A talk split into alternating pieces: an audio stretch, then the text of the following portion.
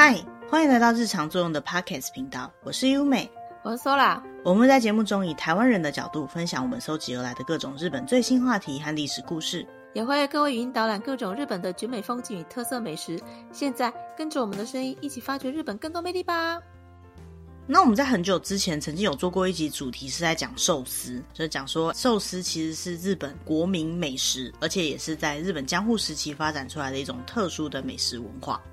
嗯，然后那期节目之后啊，就有很多听众跟我们说，哎，其实听了以后就很想去吃寿司，但是不知道大家在去寿司店的时候啊，有没有曾经感觉到疑惑，就是不知道点什么样的寿司比较好。像我自己就还蛮常有这样子的疑惑的，虽然说不一定是在日本点寿司会觉得很疑惑，在台湾点寿司有时候也会有点好奇说，这些不同的鱼做出来的寿司味道真的都不一样吗？然后哪一种鱼是真的可能是我会喜欢的口味呢？嗯，而且也只是大概知道常见的几种鱼的名称而已。对啊，更何况是说，我们如果要到日本的寿司店去点寿司的时候，看到那些鱼的名字，或是那些寿司的名字，真的完全不知道它是什么样的鱼。嗯。如果你吃到更高级的寿司的时候，其实你一开始也不知道你总共会吃到哪一些寿司，因为师傅他会根据当天的状况，然后一个一个做好之后再放到你面前。虽然说他会简单介绍一下这是什么东西啦，但是有时候还是听不太懂到底是什么样的鱼类。对，那为什么会不知道呢？就是因为这些鱼的名称我们本来就不认识。再来就是对于寿司上面应该有哪些鱼，可能有些常吃的朋友会很有概念，但是对于不熟的人来讲，这些鱼的名字啊，还是要点什么东西都不知道，就会造成进了寿司店以后一开始有点慌张的感觉。嗯，那现在啊，基本上我们要吃寿司，其实有很多方式可以吃，包含台湾也还蛮常见的各家回转寿司，或者是一些高级的日本料理店呢，就可以吃到一些比较高级的寿司，嗯，价格也很高级的那一种。对，没有错，各种各样的寿司呢，都可以在我们身边看得到。那但是不管哪一种寿司呢，我们可能都不一定有办法确实的了解说这个寿司它在中文的名称跟日文的名称是什么。嗯。所以我常常会想说，如果有机会的话，我想要好好的认识这些寿司上面的鱼类，才可以在我下次吃寿司的时候先做好准备，我可以吃到什么样的口味的东西，或者是说我们现在在吃什么样类型的鱼。嗯，而且如果吃到喜欢的，你就可以把它记下来，然后下次再点。对啊，之前我们在提到寿司的时候有提过说，其实寿司在江户时代大概是一种素食文化，因为它可以快速的吃到这样的食物。我们现在常见到的寿司，通常就是像是江户前寿司这种握寿司，或者是握成一卷一卷的这样感觉的卷寿司。嗯。不管是哪一种寿司啊，其实如果到回转寿司店吃的时候都还好一点，因为寿司它会自己到你面前来。可是如果是坐在那种高级的寿司店，尤其是坐在所谓的板前，跟寿司的师傅面对面的时候呢，就会有点紧张，不知道该怎么办才好。所以，我们如果可以了解一下寿司店到底在卖哪些东西，还有就是我们在吃寿司的时候可以怎么做会比较好一点。这样的话，或许在吃寿司的时候就不会那么紧张，而且就比较有机会可以好好的品尝寿司的味道。嗯，关于寿司的正确吃法呢，其实我们虽然有介绍过寿司，可是我们也没有特别认真去研究说到底怎么样吃寿司才是对的。虽然说其实享受美食并没有什么确定的一定要做的事情，可是如果用正确的方式品尝的话，不管是在礼貌上，还是好好的享受这个美食的感受上，都会比较好一点。那以寿司来讲啊，有一个很大的重点就是，有一些比较讲究的人会认为寿司是一个不能用筷子来吃的美食。嗯。因为寿司它的设计呢，你应该要用手去拿，也就是寿司师傅捏好到你面前的时候，你也是用手去拿的。所以说，如果有机会到高级的寿司店，他通常都会给你擦手的毛巾，因为你可以直接用手去拿。除了不要用筷子吃以外，还有一些特别的地方，比如说像是台湾人一般在吃生鱼片的时候，都知道要加 wasabi，就是日本的那种绿色的芥末。嗯。但是不知道有没有人知道说，其实这个芥末在沾的时候啊，尽量不要去把它融到酱油里面会比较好一点。台湾人都会把它拉开，对，大部分都会把它拌进酱油里面，因为这样芥末酱油通常比较够味，然后也比较沾得到。可是事实上来说，如果是很好吃的芥末的话，很好吃的 wasabi 呢，它本身会有一些特殊的香味，甚至会有甜味。那你把它融到酱油里面，你就比较品尝不出这个味道，就有点比较可惜了。那有些人就会好奇说，可是我吃到的那个芥末就是化学芥末，芥末粉下去调的那种很绿很绿的，并不是新鲜磨的那种芥末，我还需要那么讲究吗？其实最主要是因为你把酱油融入芥末之后呢，你就不能够选择你要不要加芥末了，而且加了芥末的浓度啊，要加在哪里啊，这个都是没办法控制的。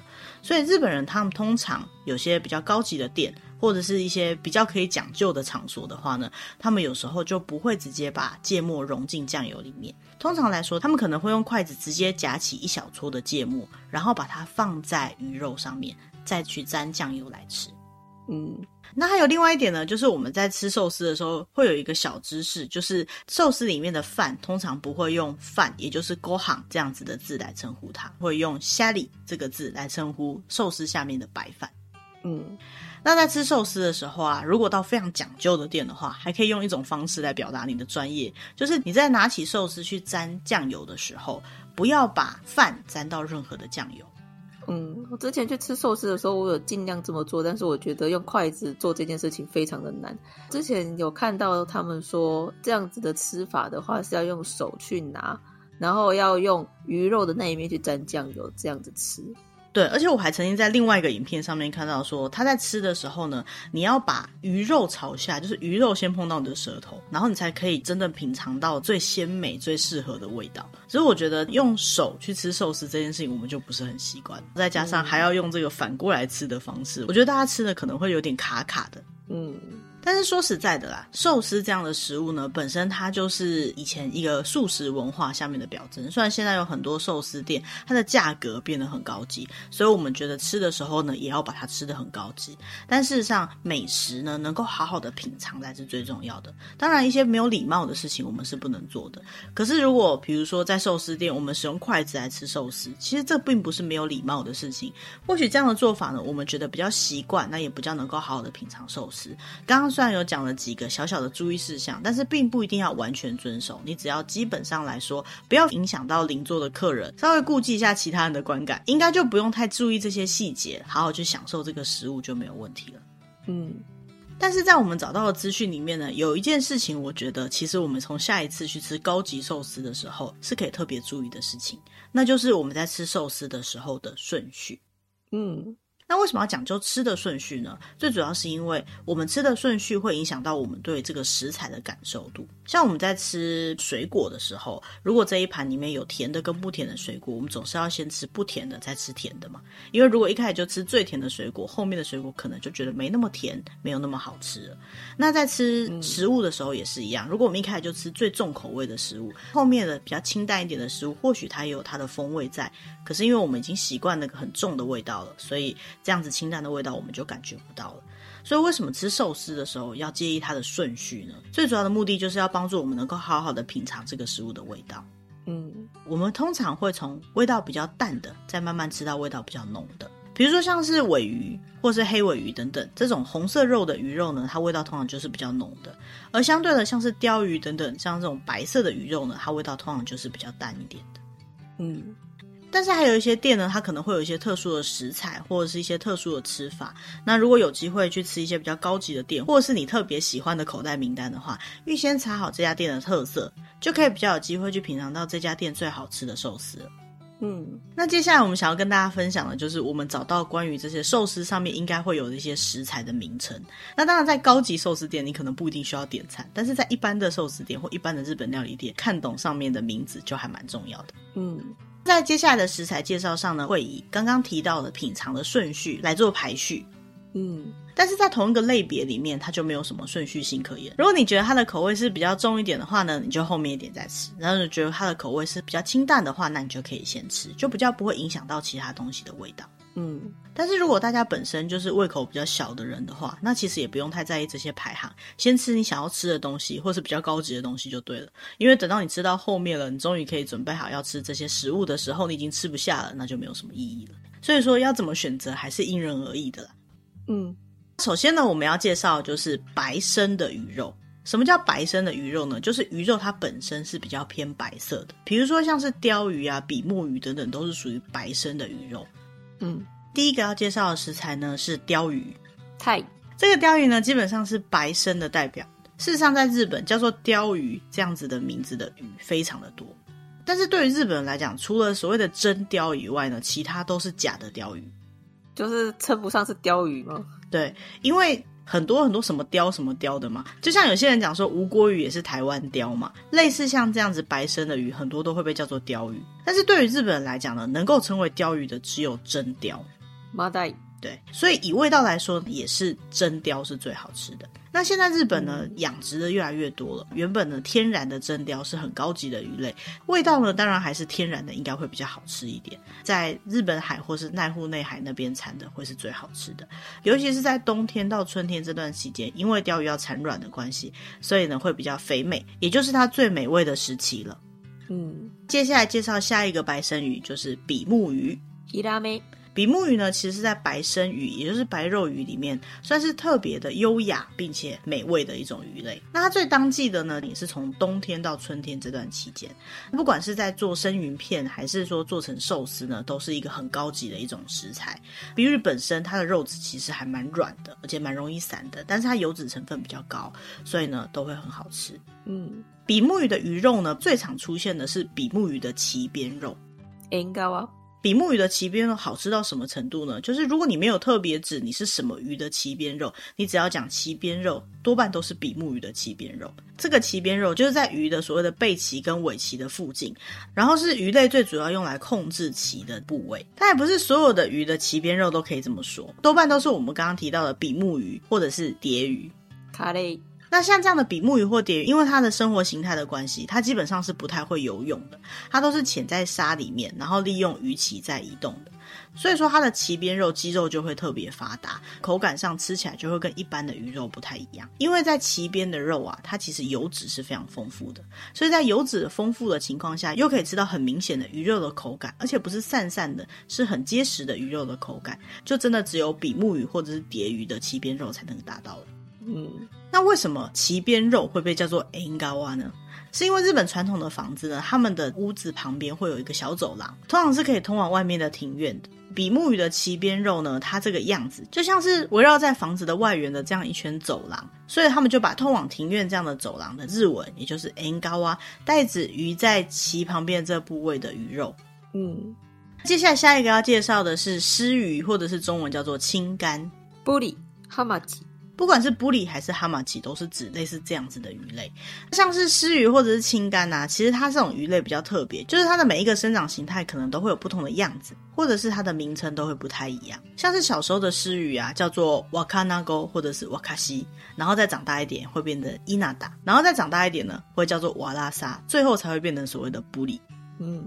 但是我们刚刚讲到呢，可能是在关东地区的称呼。如果在关西的话，这种鱼大概长到二十到四十公分左右的，他们会叫它哈马奇。等到它长到八十公分以上的这种大鱼的情况下呢，就会叫它布里了，就是这个鰤鱼。也就是说，它在不同的成长周期，它会有很多不同的名字，在不同地方的名字也是不一样的。这样的鰤鱼最好吃的季节是在冬天。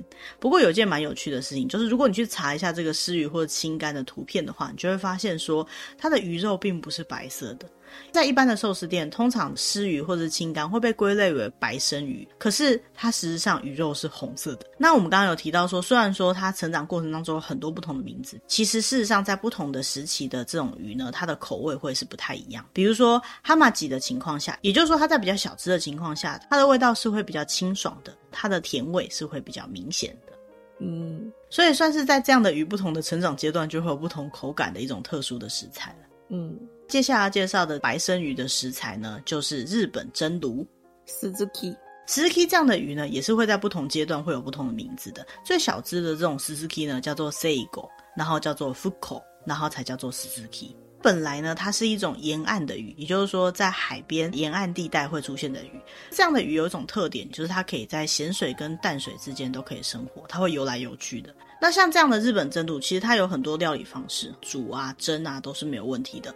但是据说最好吃的吃法呢，是日本有一种料理方式叫做阿拉伊，其实就是把鱼肉洗干净之后，他们会做一定的方式处理，把它切成薄片之后再放到冰水里面。这个冰水呢会帮助鱼肉变得比较紧实，所以就会变很好吃。那日本蒸鲈这种鱼呢，有一个特色，就是它的鱼肉蛋白质含量非常的高，所以说它的鱼肉是非常有甜味的。一般的鱼都是吃冬天的嘛，但是呢，这个日本蒸鲈呢，它在夏天很具代表性的一种高级的食材。嗯，接下来要介绍一样是白身鱼的红干。康巴吉。那所谓的红干呢，其实是属于阿吉科的。阿吉就是在台湾来讲，应该通常会翻成猪夹鱼。那把它叫做康巴基这个名字呢，最主要是东京地区是这样叫的。在很多地区呢，它的名字也可能会完全不一样。像在台湾，红干也是一种很有名的鱼，因为做成各种料理，包含生鱼片都是非常好吃的。大致的红干呢，它的鱼肉是比较结实的，然后油脂是很丰富的。通常来讲呢，也是在它的产卵期会是特别好吃的。红干的产卵期呢，大概是到六到八月，所以也算是。夏天好吃的一种白肉鱼哦。嗯，接下来要讲的是，吃完白身鱼之后，我们要吃什么样的鱼呢？我们就可以选择去吃像是章鱼或者是乌贼这样类型的海鲜。嗯，首先呢，我们要介绍的是乌贼，イカ。嗯，全世界有四百五十种以上的乌贼，像在台湾呢，光是乌贼它可能就有分成很多不同的名字，像什么花枝啊、软丝啊，还有鱿鱼的透抽啊、小卷呢、啊，对，这些全部都是イカ，在日文都叫イカ。那以日本的寿司店会出现的这种イカ，可能就会有像是甲乌贼，コイカ，这个甲是甲壳的甲，会比较像是我们常吃的软丝这样子感觉的海鲜。还有就是鱿鱼，スルメイカ。 还有枪乌贼、ヤリイカ，或者是花枝、モンゴイカ，然后又称之为真乌贼、マイカ。这些花枝或乌贼类啊，是日本比较常见。那台湾可能还会有其他，比如说什么小管啊、透抽啊这些的。其实，在日本寿司店里面，最常被拿来当做乌贼的，就是我们一般说的花枝的那一种。通常来讲，都叫做イカ啦。但是有些特别的乌贼，像我们刚刚提到枪乌贼，或者是如果有人可能吃过所谓的银乌贼。 ホタルイカ等等这些有特别名字的乌贼呢，就是口感上面都会有一些不太一样的地方。通常来讲，乌贼这样的寿司食材呢，会可以使用冷冻的。 因为大部分的鱼肉都没办法使用冷冻的，但是乌贼呢，据说是可以冷冻之后再做成寿司。所以说呢，这样子的食材通常是比较便宜的食材，因为它整年都可以确定吃得到嘛，嗯、就是属于在寿司店里面来讲比较单价不会那么高的食材。那因为花枝的处理上面呢，可以有机会把它切得比较厚，所以说一般来讲，在做这种乌贼或花枝寿司的时候，你就可以比较有机会吃到这种食材比较扎实的，然后比较厚一点的感觉。不同类型的乌贼呢，其实它的味道蛮不一样。比如说，如果是一样是乌贼类型的这种鱿鱼的话呢，它的甜味就会比较高一点。一般的花枝的话呢，它的口感呢就会比较好一点。所以说，作为食材，每种乌贼它的口味都是不太一样的。嗯，那接下来要介绍的呢，是一样跟这种软体动物很像的，就是章鱼。它口章鱼的话，通常在吃的时候呢，都是会经过穿烫处理的。可是它烫不一定会把它烫得很熟啦，我们吃起来可能还是会有点生的感觉。章鱼在日本近海或者是在非洲沿岸都有可以捕捞得到。那新鲜的章鱼经过火候适中的穿烫之后，它就会变得比较柔软，会散发出一种淡淡的甜味跟香气。所以说，虽然章鱼本身并不是非常贵或非常高级的食材，可是它的美味呢，却是非常高级的美味。嗯。那接下来介绍的食材类别呢，就是它的鱼肉或者是鱼皮看起来是会有光泽感的鱼肉，在日文呢叫做 hikari mono。首先最具代表性呢就是窝斑鲫，kohada。其实讲窝斑鲫可能大家都不知道啦，用台语讲的话，可能就有些人认得了，就是所谓的海吉啦。嗯，正式的名称呢，它应该叫做。它的名字呢，一样会有很多的变化。但是文来讲，这种名字有很多变化的鱼呢，他们通常会叫它出世鱼。那为什么会叫做出世鱼呢？最主要就是，如果说你还默默无闻的时候，可能没有人会知道你的名字。那你开始变得有名气之后，你的称号不就是会一直转换吗？那这种成长阶段不断被转换名字，就像这只鱼它不断的在出人头地一样，所以呢，它的名字就一直不一样。有些人呢，他会特别去挑选这种出世鱼来吃，因为表示说自己吃的可以有机会出人头。地，嗯，那以这个窝斑记它的名字来讲呢，它最一开始的名字叫行口，然后后来才变成我们讲口哈达，之后呢，它还会再变成拿嘎兹咪、口诺西罗等等。这其中呢，它最好吃的阶段就是叫做口哈达的这个阶段了。秋天到冬天左右是它最好吃的时期。那像这样的口哈达呢，最好吃的方式通常来讲，他们会用醋下去腌，让它的鱼肉呢，包含皮都变得比较柔软，吃起来的口感就会非常的好。嗯。那也因为它在处理上面比较困难一点点，所以有些人说呢，如果你想要试试看这家店的手艺如何的话，点这个コハダ来吃就没有错了。只有能够把这个コハダ做得很好吃，才代表它在处理这样的鱼肉的时候呢，是有一定程度的火候跟技术的。嗯，接下来呢，我们要介绍下一个富有光泽的食材呢，就是生鱼。 阿吉，其实生鱼就是所谓的日本竹荚鱼。如果以竹荚鱼来讲，大家就觉得很熟悉了，很常见的鱼。那为什么它会成为一个很常见的鱼呢？是因为它整年都可以吃得到。虽然整年都可以吃得到，可是它还是有最好吃的季节，据说是在夏天。竹荚鱼是一种统称，它本身的种类非常多。那像我们刚刚有提到的红干，也是这种阿吉的一种。嗯，在寿司店呢，如果我们要吃像这样的竹夹鱼，就是生鱼的话呢，通常我们就是要吃真生。那为什么在那么多竹夹鱼的种类里面，他们会选择马阿基这样的种类呢？是因为这样的鱼肉在做出来的寿司，通常来讲，它就是比较没有那么油，所以会比较清爽一点。它也是夏天最好吃的鱼嘛，所以在夏天呢，吃这样的口味的鱼，它会搭配一些姜末或者是一些葱花，调味起来呢，就会变得非常清爽，而且很好吃。嗯，那下一个要介绍的富有光泽的鱼类呢，是青鱼。沙巴，其实讲到青鱼，很多台湾人应该会想到是用煎的这样子的感觉，但事实上呢，青鱼作为生食的食材呢，也是非常的好吃的。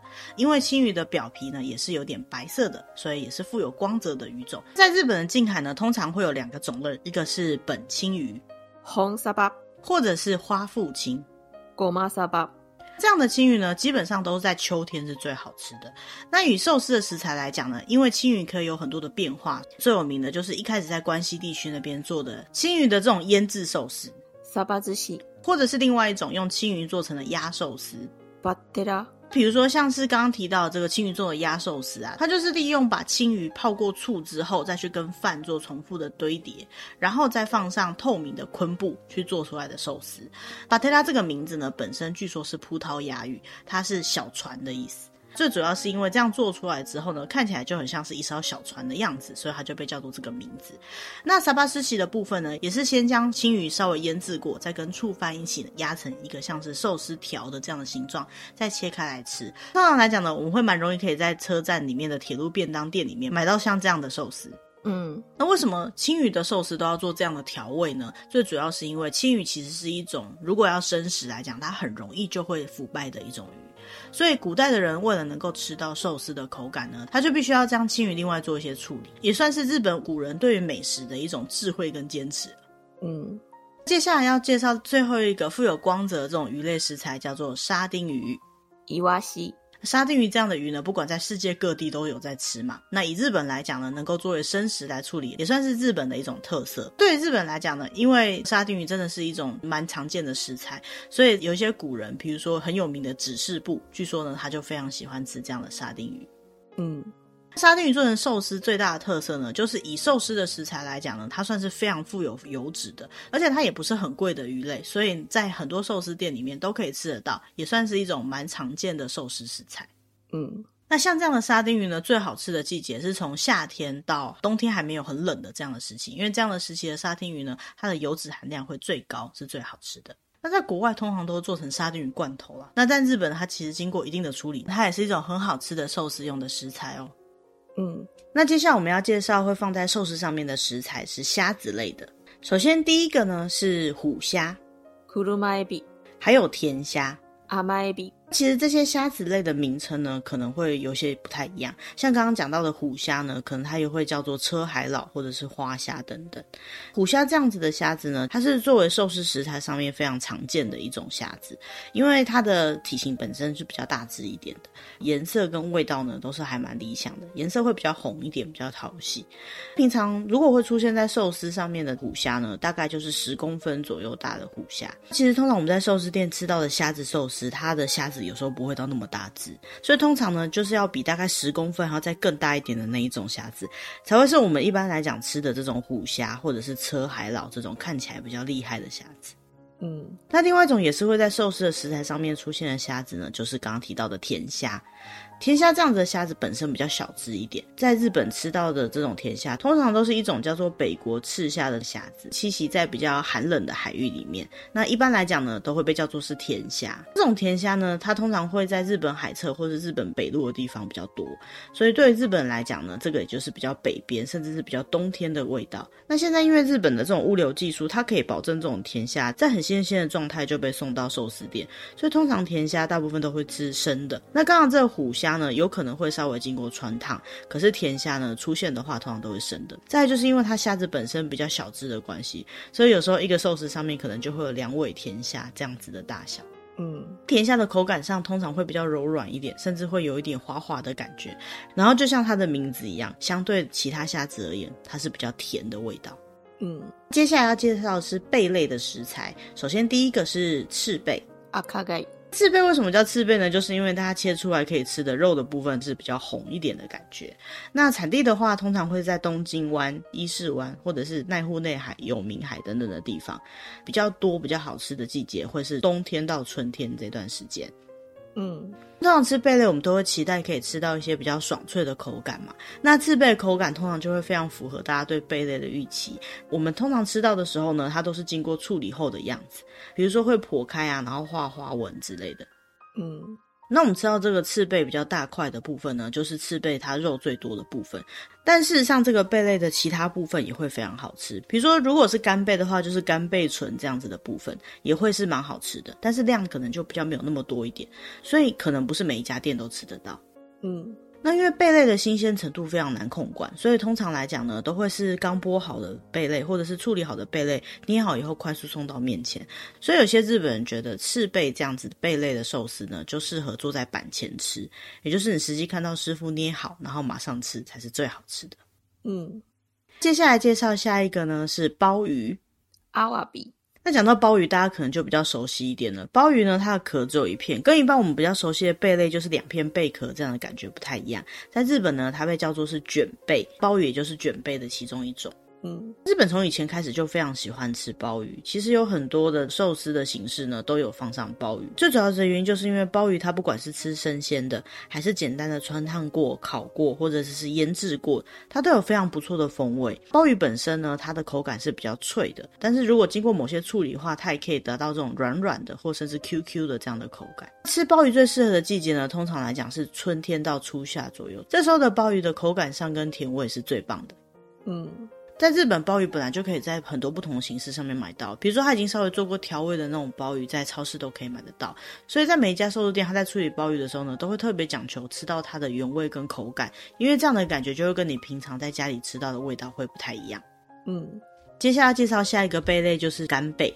好大的，其实干贝就是某一种两片贝壳那种贝类，它的贝柱。那因为这种贝类，它基本上会用它的两片壳很用力的开关，然后在海底很快速的移动，所以说能够让这两片贝壳用力的开关的这个最主要的功能，就中间的这个连接的贝柱，也因此这个贝柱它必须要非常的强而有力，所以作为食材的时候呢，它的口感跟其他的贝类的感觉会不太一样。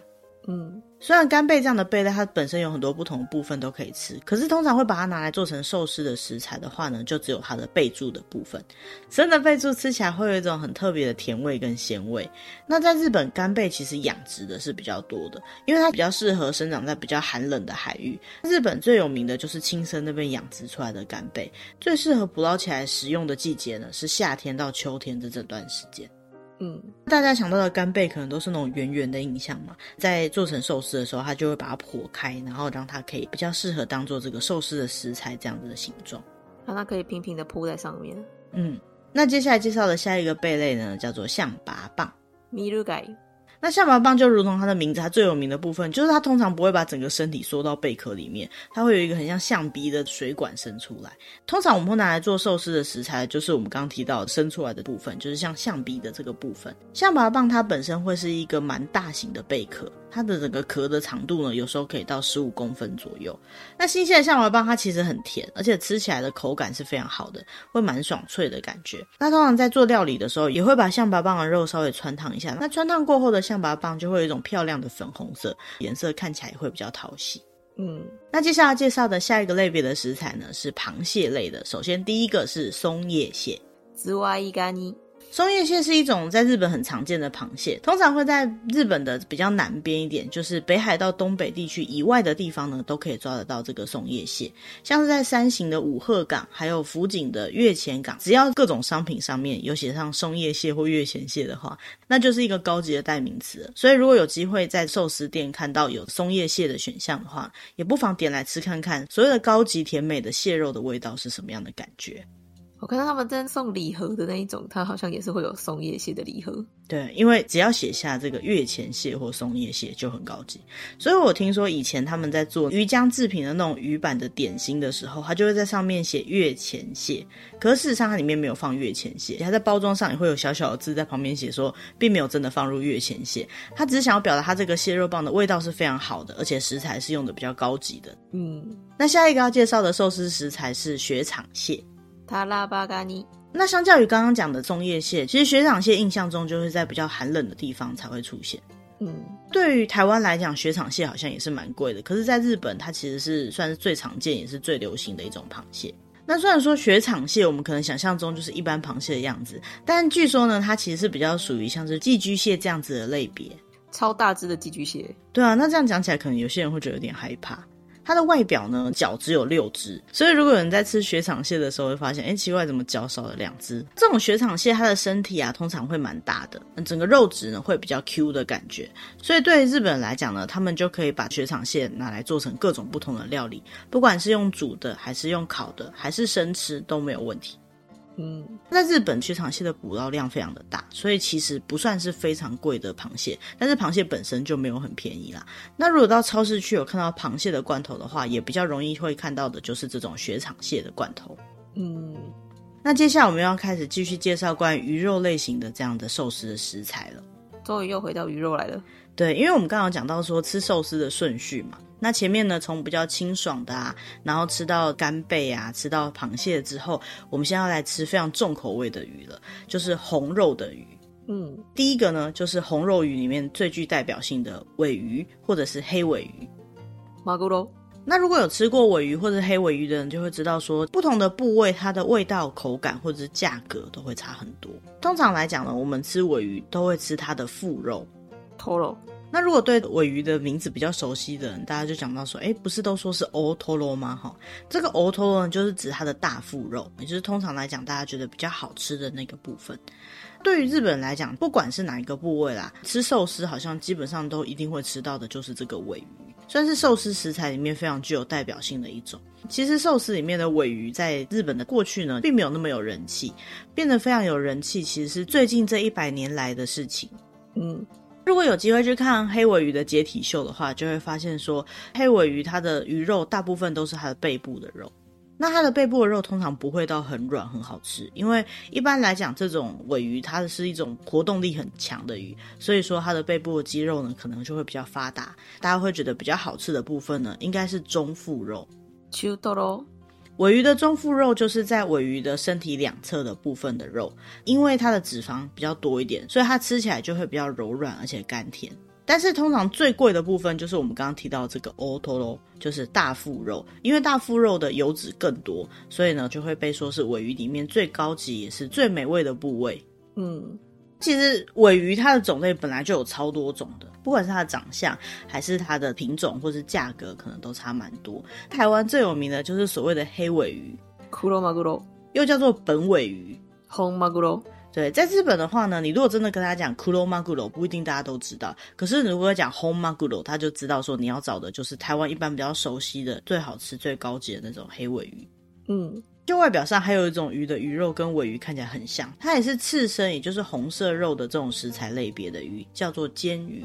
卡兹欧，其实煎鱼是一种很难做生吃的鱼。所以过去呢，鰹鱼蛮常会把它拿来做各种不同的保存食品，比如说把它风干啊，或是把它煎熟啊之类的。像我们很常看到那种日本的日式酱油露里面就会放鰹鱼。鰹鱼跟尾鱼的生态其实是蛮接近的，它会在初春的时候经由黑潮，然后一直到日本的土佐海岸的附近，然后再从那边北上。秋天的时候呢，它会到日本的三陆海岸的附近，然后从那边反转往南。所以在初夏的时候，鰹鱼的油脂其实还没有。有很多，慢慢的开始变肥。秋天在南下回游的这时候的鰹鱼呢，在日本他们会叫它叫做回游鰹鱼。这个时候的鰹鱼吃起来就会是最好吃的，因为它的油脂是最丰富的时候。嗯，刚有讲到说鰹鱼呢，其实它这种食材不好处理嘛，它只要一旦不新鲜，它的颜色就会变了。所以我们要看到它那种很可爱的粉红色，就是像我们刚刚讲的，跟尾鱼容易搞错的这种深色漂亮的颜色呢，其实是需要一定程度的调理的速度跟技术的。也因为这样的关系呢，通常在寿司店，他们会把煎鱼叫做另外一个名字，就叫做很忙的鱼，用这样的方式来表示煎鱼它的处理是有多困难，而且要快速的，要快快的做好，然后快快的端到客人的面前。对啊。而且煎鱼跟尾鱼比起来，它比较有多一点的这种浓厚的味道，所以说通常在吃的时候，可能上面还会再附一些其他的，比如说像是小葱花啊，或者是姜泥。嗯，好，那最后给大家介绍的红肉的鱼呢，就是大家很常见的鲑鱼。萨蒙。鲑鱼这种鱼在不同的料理的时候，它会有不同的名字。像我们现在提到的寿司的食材上，它就叫萨蒙。那有时候它可能也会有其他的名字，比如说叫做 sake 或者是 shake 之类的名字。嗯，虽然对台湾人来讲，鲑鱼寿司好像是一种非常常见的寿司，大部分在做寿司的模型或者是画很可爱的寿司的图画的时候，也都一定会画出鲑鱼的样子。可事实上，鲑鱼寿司它并不是日本很传统的一种寿司食材。鲑鱼寿司在日本流行起来，据说是在第二次世界大战之后。那时候，因为他们的饮食习惯开始西化，味道变得比较重，比较喜欢吃油脂更多一点的东西。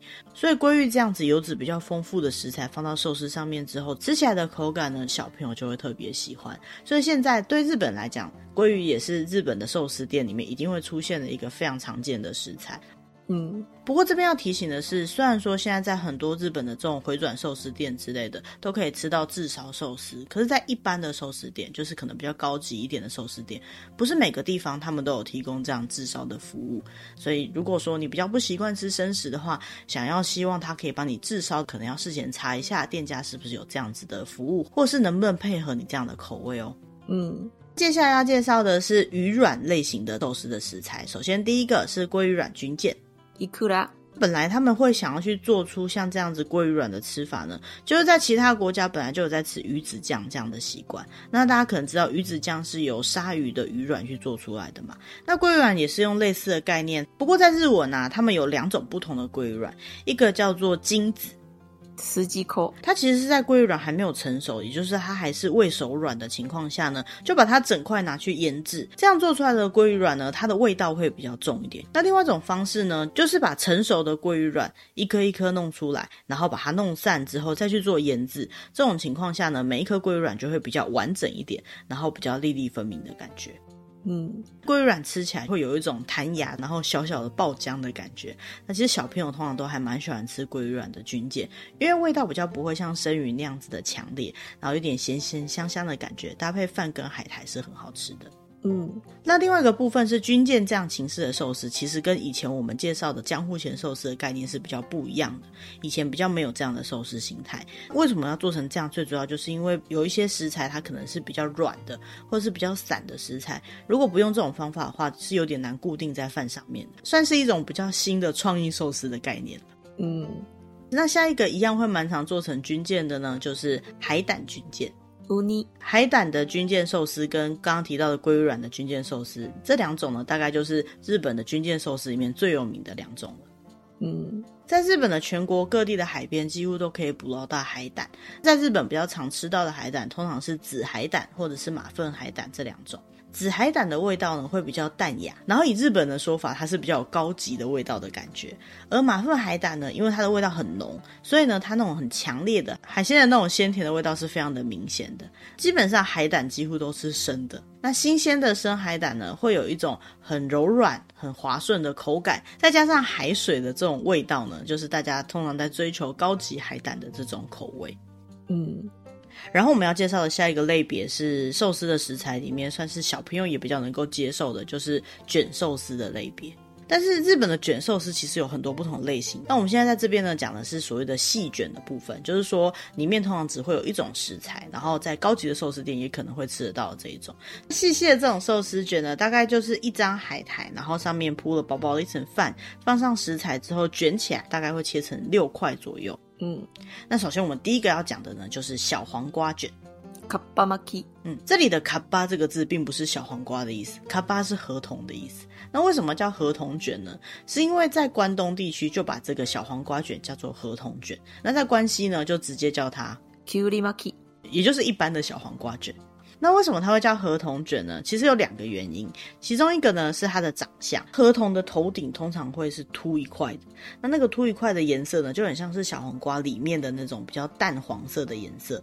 小黄瓜放到寿司卷里面卷起来，看起来就很像是河童的头顶。那另外一个它会叫做河童卷的原因，是因为据说河童很喜欢吃小黄瓜嘛。这个之前我们在另外一集在介绍抓河童的专业执照的那一集有提到，所以用小黄瓜卷成的这个小黄瓜卷呢，就是河童最爱吃的东西，所以就用这个名字来命名，就叫河童卷。嗯。那为什么想要把小黄瓜卷进去饭里面，再包在海苔里面呢？最主要是因为我们刚刚前面吃到了非常多种类的鱼，还有不同口味的海鲜食材嘛。那这些食材的味道，通常来讲都味道蛮重的。所以说吃到这个时候，我们就会想要吃一些比较清爽的味道。所以他把它包在醋饭里面，再加上海苔，吃起来呢就会有一种非常清爽的感觉。大家就会比较喜欢在寿司的最后面吃一点这个东西来换换口味。嗯。除了这个小黄瓜卷以外，还有另外一种蛮常出现的细卷，叫做生尾鱼卷。tekamaki tekamaki 呢，翻译过中文会比较像是铁火卷。那为什么它会叫铁火卷呢？其实我们光由来就查到两三种不同的版本。那其中有一种说法呢，是说这个尾鱼的鱼肉包在白饭中间，看起来就特别的红嘛，所以呢，这样的红红的颜色就跟铁烧红的这样的感觉是很像的，所以就叫做铁火卷。那据说以前还曾经用虾子来做铁火卷，因为做起来也是红色的。那我们现在看到的铁火卷呢，基本上都会是用生的尾鱼下去做的。那因为会这样包在饭里面吃的关系，通常他会选择油脂比较少一点，就是没有那么高级的尾鱼的鱼肉来包在这个铁火卷里面。那外面再加上黑海。海苔或者是青海苔等等的，那据说有些寿司店会做出这样子的料理，是因为其实有一些尾鱼，它就口感上跟味道上来讲，要把它放在寿司上面当做主要的材料，觉得好像有点撑不起那个场面，所以呢，就把这些有点像是边角料或是没有那么高级的尾鱼，把它做在寿司卷里面。与其说主角就是中间的这个黑尾鱼，有时候呢也会去彰显他们使用的海苔，比如说如果是比较好的海苔的话，搭配这样吃起来呢，也可以吃到海苔的香味。嗯。那其实像这样的卷类呢，除了 kapamaki 就是合同卷跟 tekamaki 就是铁火卷以外呢，还有很多不同类型的寿司卷。包括我们这次介绍的这样比较细卷类型的寿司卷呢，也还有蛮多种。比如说也有把纳豆包进去的啊，或是其他的包法。嗯，接下来要介绍的是最后一个，我觉得在寿司店里面非常神奇的一个寿司材料，就是玉子烧的寿司 tamagoyaki。那大家会想说，玉子烧它本身就是一道料理，为什么还要做成寿司呢？我有在某一些介绍寿司的节目里面有看到说，如果要去吃一家寿司店，它的水准、它的火候到哪里的话，点它的玉子烧来吃呢，就是最可以评价它的好坏的一个料理。嗯。那为什么会这样子呢？首先，玉子烧为什么一定要出现在寿司的菜单里面？因为对于日本人来讲，不管是颜色上面还是味道的平衡上面来讲，玉子烧都是非常适合跟其他的寿司的食材一起搭配。嗯。像我们今天介绍的这个寿司食材的顺序，其实是根据一般来讲建议可以从什么样的食材开始吃的顺序。但是在很多的介绍里面，都会发现玉子烧被穿插在刚刚讲的那些寿司的食材之中。最主要的原因就是因为，当我们一直在习惯吃那些海味特别重的，或是味道比较明显的这样的食材的时候，我们可能会味觉有点疲劳。所以，当我们需要稍微让自己的嘴巴变得更清爽一点的时候呢，除了吃我们刚刚提到像小黄瓜卷这样感觉的寿司以外呢，玉子烧也就是一个很好的选择，嗯，那为什么我刚刚提到说玉子烧可以拿来当做去评断每一家寿司店它的技巧、它的水准呢？是因为玉子烧它在煎的时候，不管是酱汁还是它选择的蛋的新鲜度，煎起来的火候、煎起来的效果呢，每一家店都是不一样的。玉子烧呢，一定是每一家店他们自己当天现做的，就可以看得出来这个师傅他在调味上面，或者是控制煎蛋的火候上面，是不是有他独门的见解？嗯。也就是说，可以看得出每一家店的个性吧？对，没有错。那以上呢，就是我们跟大家分享我们收集到的一些寿司相关的食材。那其实寿司的食材非常的多，所以我们今天介绍的真的只是其中的一小部分，而且是比较常见的部分。或许以后有机会也可以再介绍其他的部分，跟大家一起分享寿司这样子一个博大精深的世界。那讲到这里，说到你去寿司店有没有什么必点的食材嘞？哦，我都是庶民嘴，我都点那种很便宜的，诶，像是什么乌贼啊。或者是玉子烧，我也很喜欢吃啊，真的都是很便宜的东西。嗯，便宜就可以吃饱，然后可以吃的很开心。嗯，那像我自己的话，就会非常喜欢吃赤贝。嗯，对，或者是一些像是我们刚刚提到的那个比目鱼鳍边肉，但是比目鱼鳍边肉因为它本身比较油的关系，所以我喜欢吃它有炙烧的。可是就不是每一家店它都有提供这样炙烧的服务嘛，所以通常来讲呢，你也可以看它菜单上面原本就有这个选项再去点。嗯，那其实我自己啊，如果到回转寿司店当然是没什么差，可是到比较高级的寿司店，通常都会有点紧张，就不知道点什么。对，而且自己知道的也就只能那些食材而已。对啊，我们会记得的食材种类不多。不管你是认不认识它，你也不知道说要点哪样东西才是比较适合今天晚上吃的食材嘛。那这种情况下，如果你会一点点日文，或是你不介意跟寿司师傅互动的话呢，真的很建议可以去坐在板前的位置。那你可以看得到他在料理，也可以看到橱窗里面的鱼。如果你真的不会点的话，你也可以用手指头去指。但在很多的寿司店，其实也蛮多都有师傅根据当天的食材帮你搭配好的一种无菜单的套餐，可以选择第一个或第二个或想吃的部分呢，先点完，剩下的部分呢，就跟师傅讲说，其他的就请你帮我出了。这种的说法呢，在日文就是阿斗瓦欧玛卡塞德。那这样说完之后，寿司师傅就会知道你的意思，就会帮你出那天比较适合的食材了。嗯。那因为我们今天介绍的食材大部分呢都是生鲜的食品，所以呢生鲜的东西它有时候可能是当天早上才去进货进来的，所以呢每天进来的东西不一样，好吃的这个食材就会不一样。所以今天最适合吃什么，或者是今天有什么好吃的，类似像这样子，也可以去跟师傅交流看看，说不定可以吃到一些比较特别的、比较好吃的食材哦。嗯。毕竟我们是去享受美食的啦。虽然说今天有提到一些，比如说吃寿司的方式啊，要注意的事情啊、顺序啊什么的，好像有一些像是规则或是做法的东西。但事实上，只要能够享受美食，不要太过于没有礼貌的话，大部分的情况下呢，我们只要放轻松去享受这家店的氛围，就好好的品尝这些精心制作的美食料理就 OK 喽。嗯。那我们今天想要分享关于寿司的一些小知识就到这边了，希望大家会喜欢我们为大家准备的主题。如果你喜欢我们的主题，也欢迎订阅我们或把我们的节目分享给你可能会喜欢这样主题的朋友，说不定下次你们就可以相约一起去吃寿司喽。嗯，那我们接下来也会每周上传新的节目，然后找类似像这样我们觉得比较有趣用的话题。如果你想要听到什么内容，或对我们的节目有任何想要告诉我们的事情，也欢迎利用节目的留言栏位，那里有我们的 email 可以跟我们联络。嗯。那我们就下周再见喽，拜拜，拜拜。